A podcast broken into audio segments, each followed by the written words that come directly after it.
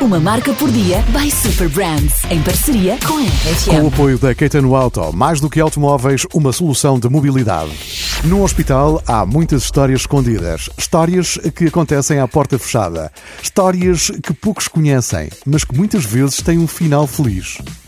A que te venho contar hoje é uma destas histórias.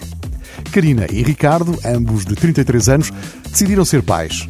Aparentemente saudáveis, nunca pensaram que teriam tantas dificuldades em engravidar ou sofrer de infertilidade.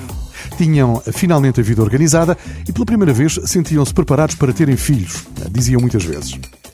Quase um ano de tentativas falhadas e vários testes de gravidez negativos, decidiram aceitar que precisavam de ajuda.